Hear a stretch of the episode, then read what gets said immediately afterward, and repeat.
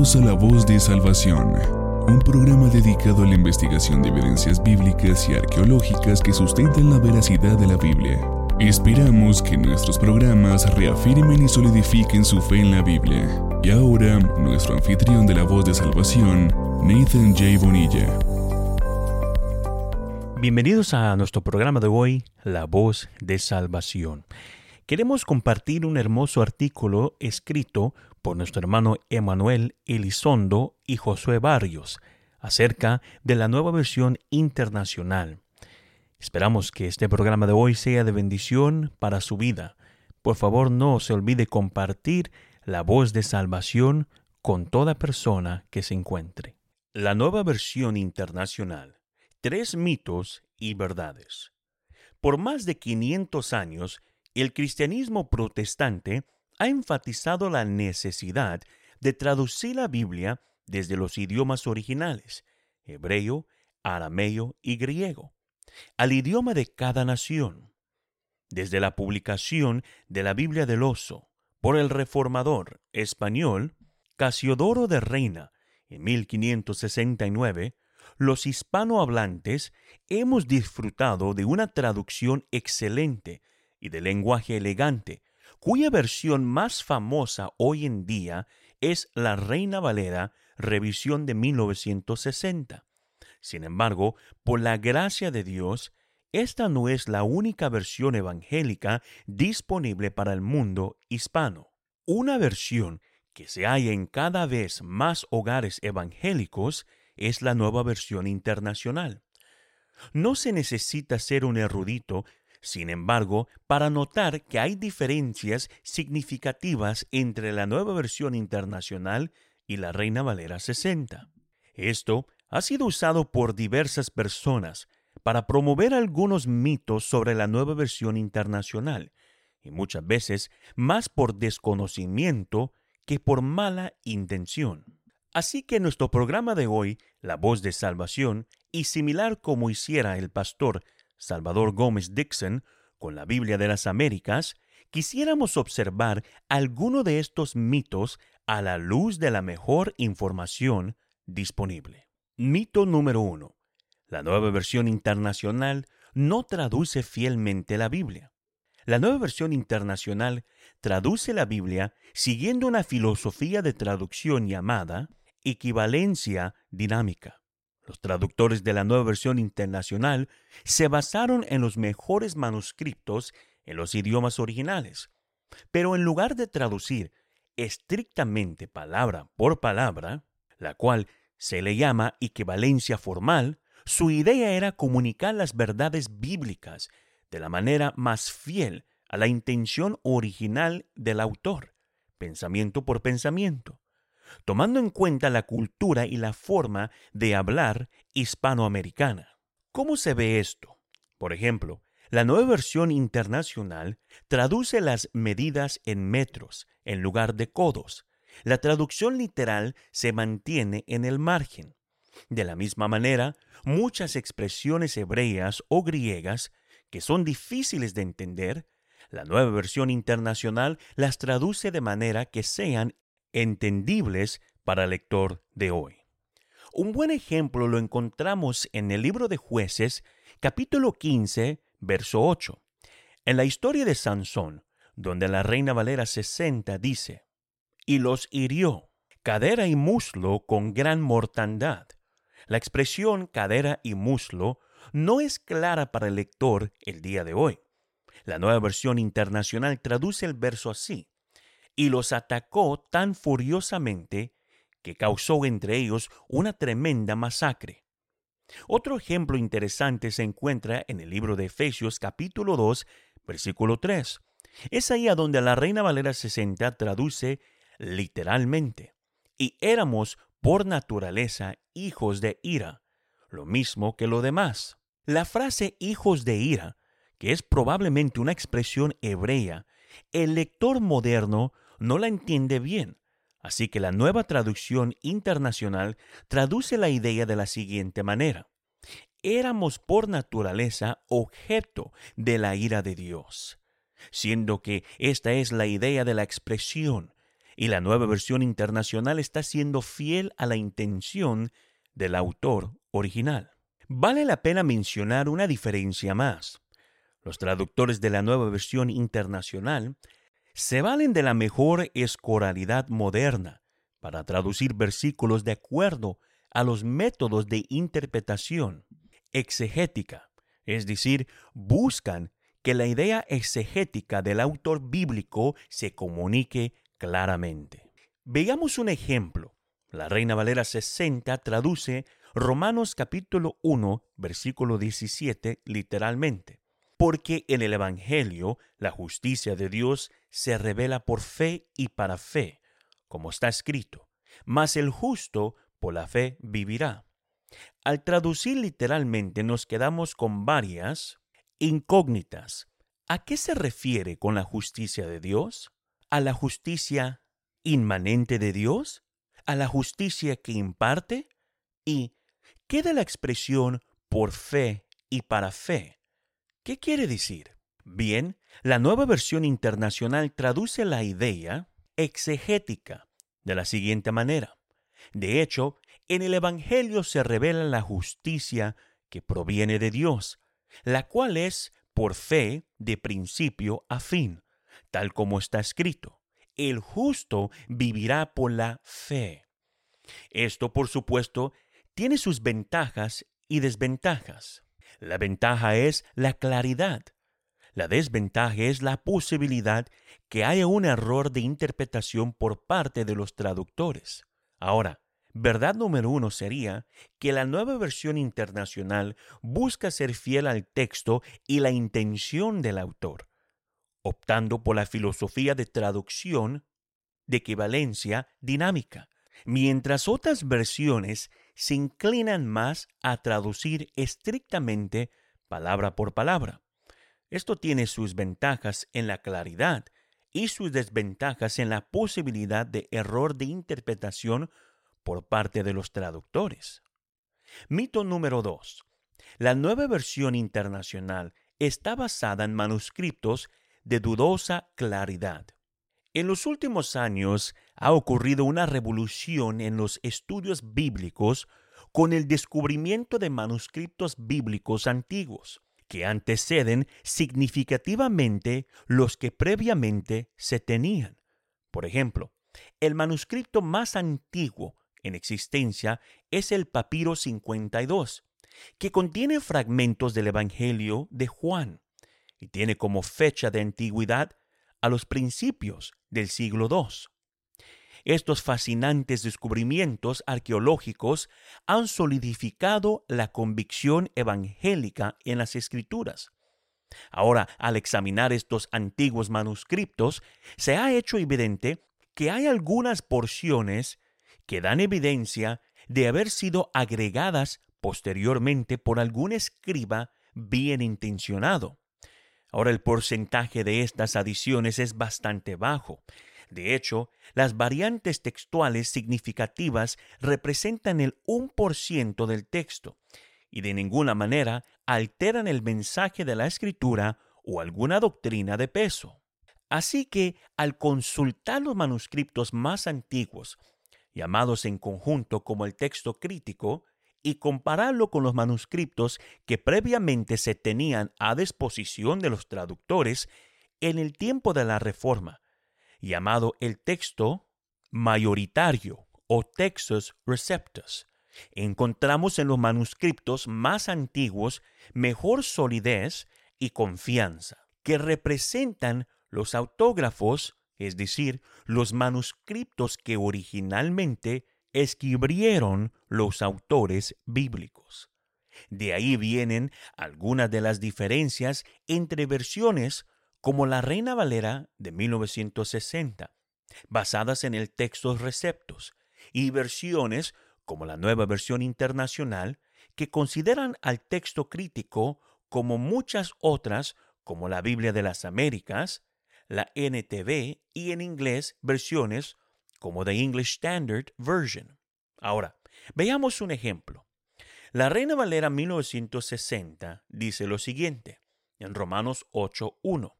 Ahora, pues, ninguna condenación hay para los que están en Cristo Jesús, los que no andan conforme a la carne, sino conforme al Espíritu. La nueva versión internacional dice, por lo tanto, ya no hay ninguna condenación para los que están unidos a Cristo Jesús. La Reina Valera 60 tiene una frase adicional que no vemos en los manuscritos más antiguos, y por eso es que la nueva versión internacional prefiere ponerla como una variación al pie de la página.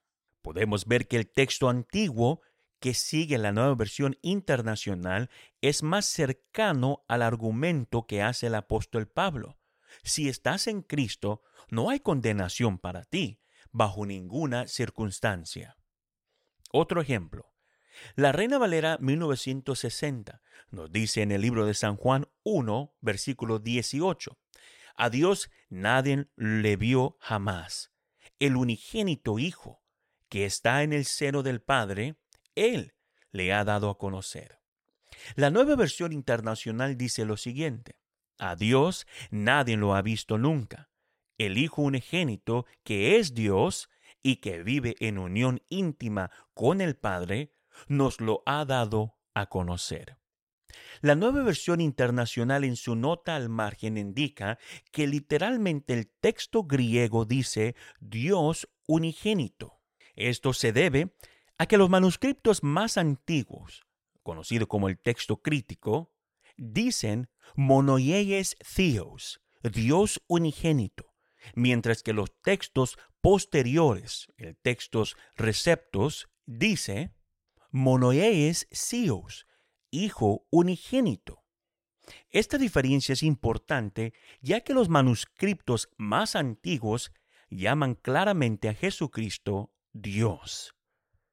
Examinemos un último ejemplo, el cual es muy controversial. En la nueva versión internacional, primera de Juan, capítulo 5, versículo 7, llamada la coma Juanina, omite la frase en el cielo, el Padre, el Verbo y el Espíritu Santo.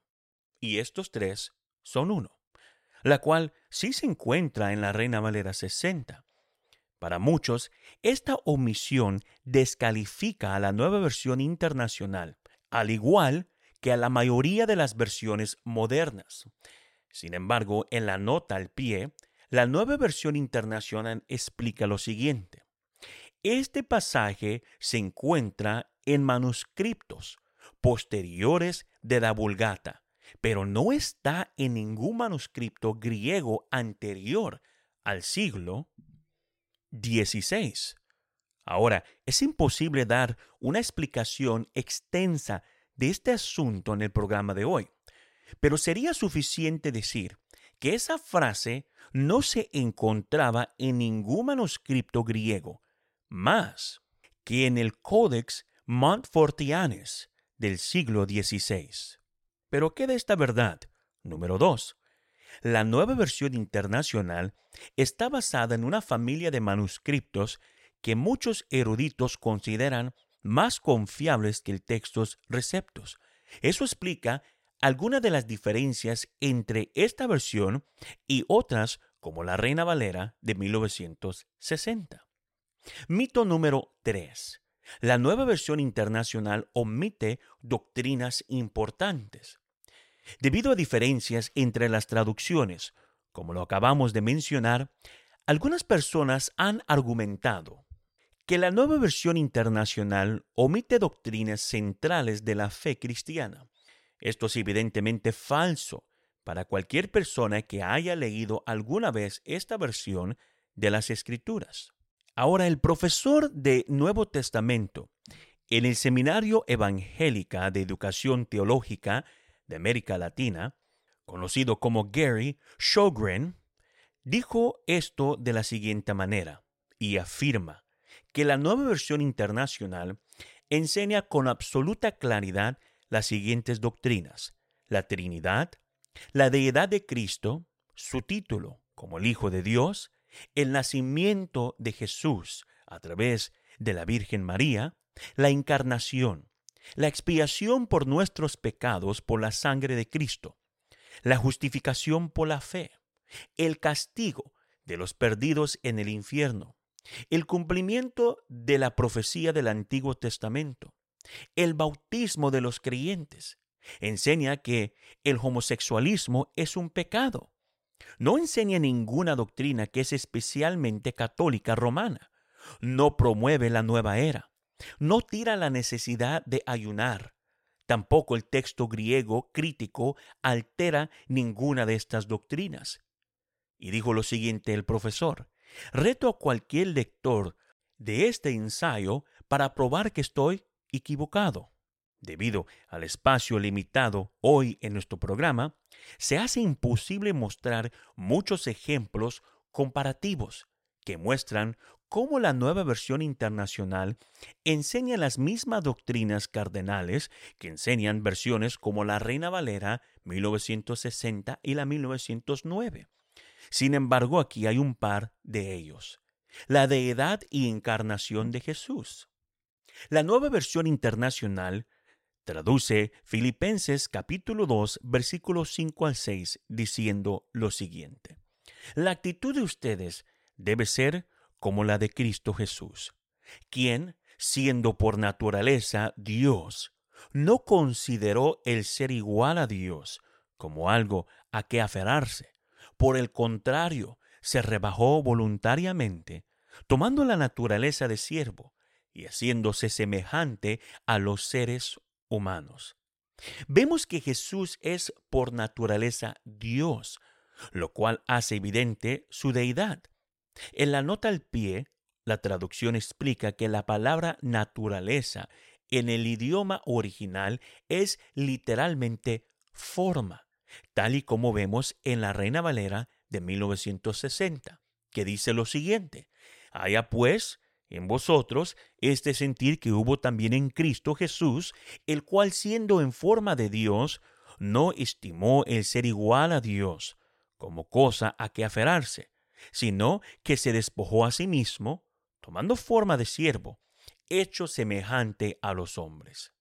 Ambas traducciones en este pasaje enseñan que Jesús, siendo Dios, tomó la naturaleza y forma humana para ser nuestro redentor, siendo la nueva versión internacional más explícita aún para el lector contemporáneo al usar la palabra naturaleza en vez de forma. Siguiente, el pecado de la homosexualidad. Aunque algunas personas han propagado en el Internet el mito de que la nueva versión internacional es más ligera en su descripción del pecado de la homosexualidad, la verdad es que la forma en que traduce Romanos 1, 26 y versículo 27 no deja espacio para dudas. La nueva versión internacional dice lo siguiente. Por tanto, Dios los entregó a pasiones vergonzosas. En efecto, las mujeres cambiaron las relaciones naturales por las que van contra la naturaleza. Asimismo, los hombres dejaron las relaciones naturales con la mujer y se encendieron en pasiones lujuriosas los unos con los otros. Hombres con hombres cometieron actos indecentes y en sí mismos recibieron el castigo que merecía su perversión. Leyendo la versión Reina Valera, es evidente que ambas traducciones enseñan seriamente la misma doctrina en relación a este pecado. Reina Valera 1960 dice lo siguiente, Por esto Dios los entregó a pasiones vergonzosas, pues aún sus mujeres cambiaron el uso natural por el que es contra naturaleza. Y de igual modo también los hombres, dejando el uso natural de la mujer, se encendieron en su lascivia unos con otros, cometiendo hechos vergonzosos hombres con hombres, y recibiendo en sí mismos la retribución debida a su extravío. Verdad número tres en esto es que la nueva versión internacional no omite doctrinas bíblicas. En algunos casos las enseña con más fuerza para el lector moderno, que en otras traducciones más clásicas. Aunque en el programa de hoy no tenemos el espacio para mostrar todos los ejemplos, pero bastan los ejemplos de textos claves sobre la cristología y la homosexualidad. Ahora, la pregunta en conclusión es, ¿debemos entonces leer la nueva versión internacional? Entendiendo que la nueva versión internacional es una traducción fiel a las escrituras y que surge de una buena familia de manuscritos, podemos decir que aunque muchos cristianos prefieren una traducción menos dinámica, la nueva versión internacional es una gran opción entre las traducciones que tenemos al alcance. Debemos cuidarnos de despreciar el esfuerzo detrás de esta traducción simplemente por aferrarnos a otro debido a nuestra tradición o costumbre. Que una versión sea más reciente que otra no significa que sea peor. Y que una versión sea más familiar para nosotros no significa que sea mejor. Dios no nos ha dado una traducción oficial de las escrituras. Por tanto, debemos guardarnos de ser dogmáticos al respeto. Aunque es perfectamente válido tener una versión favorita para el estudio y la lectura, debemos guardarnos de lanzar y compartir ataques sin fundamento contra otras traducciones. Esto es contrario al espíritu de Efesios 4:29 y Proverbios 10:18, el cual nos dice que es necedad. Entonces, ¿deberías cambiarte a esta versión? Como el programa de la voz de salvación, nosotros y como el escritor del artículo, no podemos responder a esta pregunta porque acabamos de decir que no existe una traducción certificada por Dios. Sin embargo, si encuentras como nosotros que la nueva versión internacional es una traducción fiel, puedes usarla en tu día a día mientras agradeces a Dios por la bendición de que podemos escoger diferentes versiones de su palabra en nuestra lengua. Somos más privilegiados de lo que creemos. Esperamos que el programa de hoy de la voz de salvación haya sido de gran bendición a tu vida. Dios te bendiga.